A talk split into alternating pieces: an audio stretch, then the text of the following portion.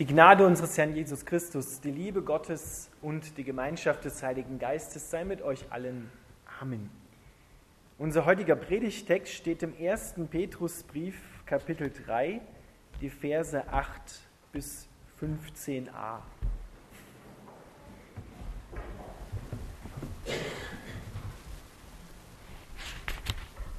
Schließlich sollt ihr alle einig sein, voller Mitgefühl und gegenseitiger Liebe. Seid barmherzig zueinander und demütig. Vergeltet Böses nicht mit Bösen. Werdet nicht zornig, wenn die Leute unfreundlich über euch reden, sondern wünscht ihnen Gutes und segnet sie. Denn genau das verlangt Gott von euch und er wird euch dafür segnen. Denn in der Schrift heißt es, wenn du ein glückliches Leben führen und gute Tage erleben willst, dann hüte deine Zunge vor bösen Worten und verbreite keine Lügen. Wende dich ab vom Bösen und tue Gutes. Bemüht euch, mit anderen in Frieden zu leben. Der Herr beschützt die, die das Rechte tun, und er wird ihre Gebete hören. Der Herr wendet sich gegen die, die Böses tun. Wer würde euch schaden wollen, wenn ihr euch bemüht, Gutes zu tun? Doch selbst wenn ihr dafür leidet, dass ihr das Richtige tut, Gott wird euch dafür belohnen. Also habt keine Angst und seid unbesorgt. Macht Christus zum Herrn eures Lebens. Lieber Vater im Himmel, wir bitten dich, dass du uns erfüllst mit deinem Heiligen Geist und dein Wort aufschließt, sodass wir die Kraft durch dein Wort, deine Liebe in unserem Herzen haben. Amen dürft wieder Platz nehmen.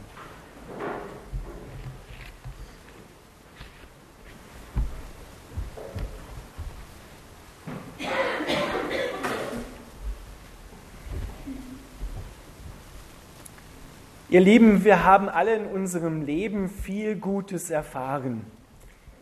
Wir haben alle in unserem Leben schon viel Segen von Gott erfahren, haben schöne Zeiten miteinander verbringen dürfen haben gute Beziehungen genießen dürfen und genießen sie immer noch. Aber es gibt auch Beziehungen und Begegnungen und Situationen, in denen Böses passiert, in denen wir verletzt werden, in denen wir andere manchmal ungewollt, aber doch andere auch verletzen. Und es passiert auch viel Böses in dieser Welt, im Kleinen wie im Großen. Die Nachrichten bringen uns das tagtäglich bis ins Wohnzimmer, bis hinein da, wo wir zu Hause sind. Beides kennzeichnet unsere Existenz als Menschen und als Christen hier in dieser Welt. Und Petrus schreibt davon, wie wir als Christen umgehen sollen, wenn uns gerade Böses widerfährt. Der ganze erste und zweite Petrusbrief, so nimmt man an, ist eine Schrift an Menschen, an Erwachsene, die neu getauft worden sind. Und dort wird über das Sein in Christus berichtet. Und Petrus macht jetzt deutlich, dass dieses neue Sein in Christus auch mit unschuldigem Leiden zu tun hat. Das heißt, selbst wenn, da schreibt er hier davon, wir anderen Menschen Gutes tun wollen und Gutes tun, kann das manchmal ganz anders ankommen und verstanden werden, als unsere Intention war. Und dann kann es passieren, dass wir auch um des Glaubens willen, und gerade um des Glaubens willen an Jesus Christus Leid erfahren. Unsere Geschwister im Nahen Osten erfahren das. Sogar die größte Mehrheit der Christen auf dieser Welt erfahren Verfolgung um ihres Glaubens an Jesus Christus willen. Und Petrus im ersten Kapitel und im zweiten Kapitel zeichnet er das Bild von Jesus Christus und stellt ihn uns sozusagen, wie das Wort es auch sagt, als Vorbild vor uns hin und sagt, Wortwörtlich steht dort, fertigt eine Kopie davon an und unterzeichnet sie. Lebt so, wie Christus es vorgelebt hat. Habt die gleiche Gesinnung, das gleiche Denken und Handeln in euch. So wird es ja auch von Paulus im Philipperbrief in diesem wunderschönen Hymnus beschrieben. Jesus Christus, der herabkommt, der alles im Himmel sein lässt, auf die Erde kommt, sich entkleidet, seine Herrlichkeit, seine göttlichen Attribute und ein Mensch wird, ein sterblicher Mensch wird. Und so sollen auch wir unser Leben niederlegen für Gott und für unsere Mitmenschen. Wie gehen wir nun um, wenn uns Böses in dieser Welt widerfährt? Das, was die Welt tut und was wir auch oft mittun, das kennen wir. Wir ballen die Fäuste innerlich oder äußerlich. Wir stimmen mit ein und versuchen dem anderen ungewollt oder doch gewollt es heimzuzahlen und, oder ihm heimzuleuchten, ja, wie das so schön heißt oder nicht so schön heißt. Wir versuchen mit gleicher Münze zurückzuzahlen, wie wir es empfangen haben. Das kennen wir. Das haben wir alle auch schon mal gemacht. Hier heißt es, vergeltet Böses nicht mit Bösen. Handelt anders, macht einen Unterschied, bildet einen Kontrast zu dem, wie sonst damit umgegangen wird. Und die Liebe dafür, Böses nicht mit Bösen zu vergelten, die kommt von Christus. Christus in dir ist die Überwindung des Leids und des, der Verletzung und des Bösen, was du erfahren hast. Und wir sollen die anderen Menschen, statt ihnen zu fluchen und es ihnen heimzuzahlen oder schlecht über sie zu reden, sollen wir sie segnen. Und segnen, das kommt, ist ein eingedeutschtes Wort vom lateinischen Wort signare, cruze, und bedeutet eigentlich ein Kreuzzeichen am anderen zu machen und ihn sozusagen in die Sphäre von Christus, in seine Liebe hineinzubringen und ihm Gutes zu wünschen, und zwar das gute Jesus Christus, in sein Auferstehungsleben hineinzubringen, die anderen Menschen zu segnen. Und wenn du das versuchst, einem anderen Menschen, der dir wehgetan hat, zu tun, innerlich und äußerlich, ihn hineinzubringen, hineinzubeten, in die Liebe von Jesus Christus, das verändert alles. Das verändert diesen Menschen, das verändert deine Beziehung zu ihm, die gerade von zig Mauern und Stacheldraht und Minenfeldern umgeben ist, verändert alles. Dir wird es mit der Zeit, wenn du anfängst, das zu tun, immer leichter ums Herz. Und du kannst immer mehr den anderen loslassen kannst abrüsten dem anderen gegenüber. Und brauchst ihm nicht mehr das nachtragen, was du ihm nachträgst und von ihm erwartest, dass er das ja wieder gut machen muss an dir. Da kannst du manchmal bis ins Grab warten, bis der andere kommt und es wieder gut macht. Und so nehmen viele Menschen ihren Zorn und ihre Wut mit bis ans Ende ihres Lebens. Wir sollen nicht fluchen, sondern wir sollen segnen. Wir sollen die anderen entlassen aus unseren Vorwürfen, aus dem Gefängnis, was wir ihnen gebaut haben, aus dem nicht vergeben können. Oft sind wir das selber, denen wir ein Gefängnis gebaut haben, denn viele Menschen können sich selbst nicht vergeben für den Fehler, den sie gemacht haben, für die Versäumnisse für das Vergessen.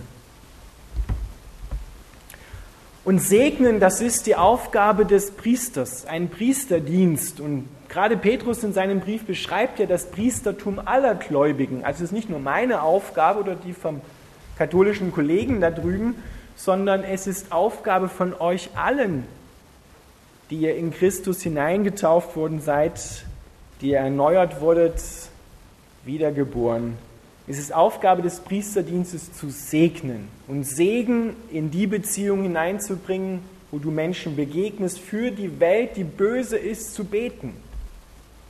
Dass sich etwas verändert, dass sie in Kontakt mit Gott kommt.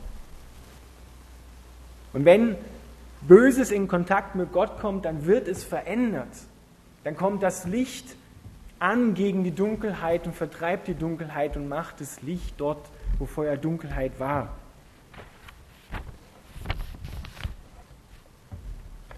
Wir sollen nicht Rächer der Verletzten sein. Oft sind wir das ja, die Verletzten. Wir sollen nicht aufgrund unserer eigenen verletzten Ehre, unseres eigenen verletzten Stolzes, unseres eigenen, unserer eigenen verletzten Eitelkeit versuchen, diese wiederherzustellen, indem wir es anderen Menschen heimzahlen. Priesterliche Menschen, die wir sein sollen nach Christus, beten für die böse Welt und auch für böse Menschen und zahlen denen, die übel mit mir umgegangen sind, nicht heim, sondern segnen sie, machen das Kreuzzeichen an ihnen und beten sie hinein und bringen sie hinein mit Taten und Worten in die Auferstehungssphäre von Jesus Christus. Beten für sie. Und das ist eine ganz wesentliche Aufgabe der Kirche in der Welt, der Gemeinde in der Welt, des einzelnen Christen in der Welt. Wir sollen genau dort einen Unterschied machen. Dass das nicht leicht ist, das habe ich versucht am Anfang der Predigt schon zu sagen. Ihr alle kennt Verletzungen. Ihr alle kennt mindestens einen Menschen, der euch schon mal wehgetan hat, auf den ihr vielleicht immer noch eine Wut im Bauch habt. Doch was passiert, wenn wir eine Wut im Bauch haben? Das macht uns krank. Wir kränken uns oder ich ärgere mich. Wer ärgert da wen? Ich ärgere mich. Den anderen stört das wenig, aber mich stört's. Und nicht selten oder meistens äußert sich dann die Seele, die krank geworden ist, über den Leib. Da hat jeder so sein ganz spezielles Organ, das dann laut Aua schreit. Und das ist immer ein sicheres Zeichen dafür, dass in der Seele etwas schief liegt, ich mich geärgert habe, gekränkt habe über andere Menschen. Wir haben vorhin im Evangelium gehört, seid barmherzig, wie auch euer Vater im Himmel barmherzig ist. Das ist das Vorbild, weil der Vater mit dir barmherzig umgeht, weil er dich unendlich liebt, weil er dir alles vergibt, was du zu ihm bringst. Immer und immer und immer und immer wieder. So sollen auch wir aufgrund dieser empfangenen Liebe die Liebe weiterreichen, den Segen weiterreichen. Der ist nicht dafür gedacht, dass wir ihn parken und konservieren und einwecken, sondern der ist dazu da, um ihn weiterzureichen. Genauso umzugehen, wie Gott mit dir umgeht, mit deinen Mitmenschen umzugehen. Und dann wirst du auch erleben, dass Wut im Bauch verschwindet, dass es dir körperlich und seelisch besser geht, bis hin zur vollständigen Heilung. Wenn du ein glückliches Leben führen und gute Tage erleben willst, was sollst du dann machen? Hüte deine Zunge vor bösen Worten und verbreite keine Lügen über dich und über andere. Stell dich nicht besser dar, als du bist. Mach dich nicht größer, als du bist. Und auch den anderen verbreite keine Lügen über andere. Da müssen wir uns wirklich manchmal auf die Zunge beißen. Und das, was gerade über unsere Zunge so hinausflutschen will, herunterschlucken. Oder ich sage immer so, kanalisieren zu Jesus hin. Und zu sagen, Jesus, das, was der andere mir gerade gesagt hat, wow, das liegt schwer an mir auf der Seele und ich würde am liebsten dies und das tun. Aber ich segne ihn. Das ist eine bewusste Entscheidung. Eine bewusste Entscheidung. Und du darfst wissen, dass du keine Angst haben musst, dass du zu kurz kommst, weil das denkt man dann oft, wenn ich jetzt nicht auf mein Recht poche und jetzt nicht laut werde und den anderen dazu auffordere, mir das zurückzugeben, was jetzt fehlt in meinem Herzen, dann komme ich vielleicht nie dazu. Dann bleibe ich übrig. Wenn ich immer Ja und Amen sage, ja, so ungefähr, die Haltung. Nein, dein Vater schaut auf dich. Dein Vater, so beschreibt Jesus ihn, dem fällt es auch auf, wenn ein Spatz tot vom Dach fällt. So wird er erst recht auf dich schauen und schauen, dass du nicht zu kurz kommst. Er ist die Fülle des Lebens und die hat er für dich bereit, die will er dir genau dort schenken. Wo du immer empfindest, da habe ich jetzt einen Mangel und versuchst das von anderen Menschen dir irgendwie zu krallen. Lass los. Die, die du gebunden hast, in deinen Vorwürfen. Lass dich selber los hinein in die Hände Gottes. Öffne deine Hände wieder, die sich zur Faust geballt haben.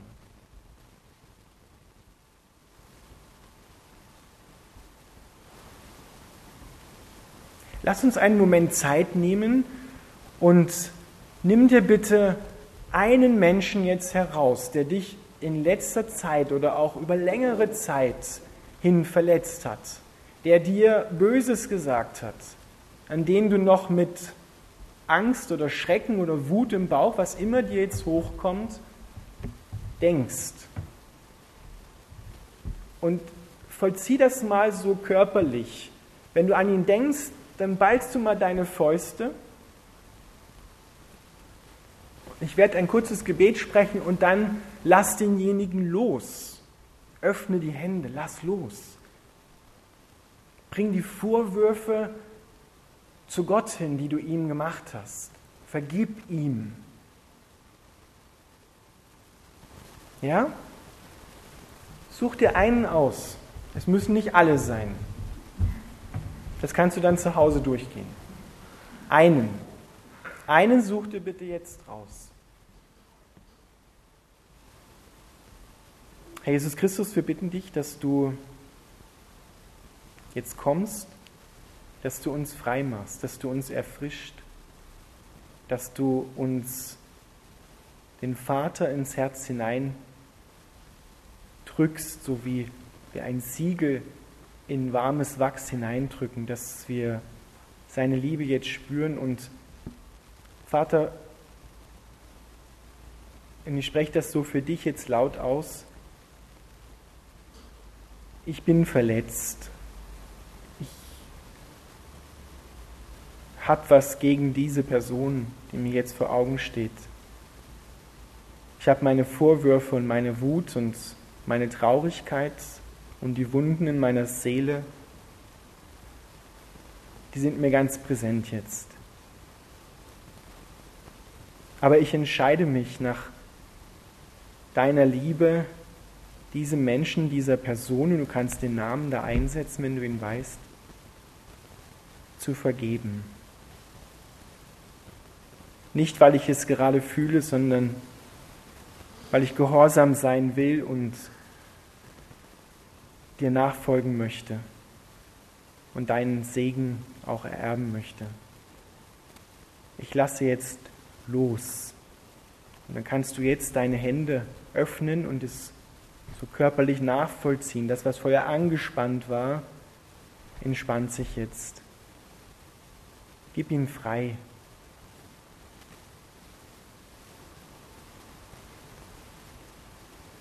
Und da, wo du jetzt Vergebung innerlich ausgesprochen hast, da spreche ich dir zu, dir ist vergeben in Jesu Christi Namen. Und ich fordere dich auf, im Namen Jesu Christi dir auch selbst zu vergeben, weil Christus dir vergibt.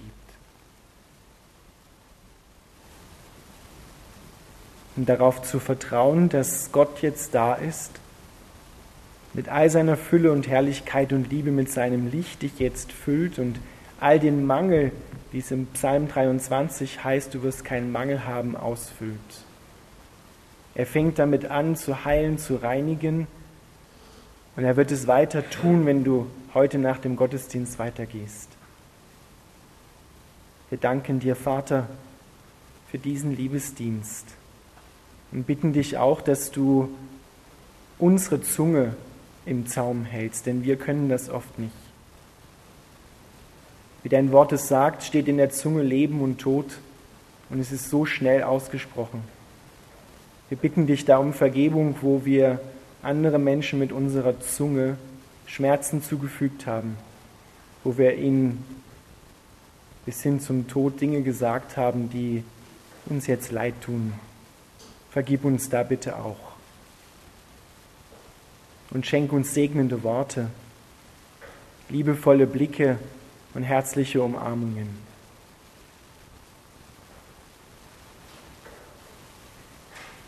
Amen.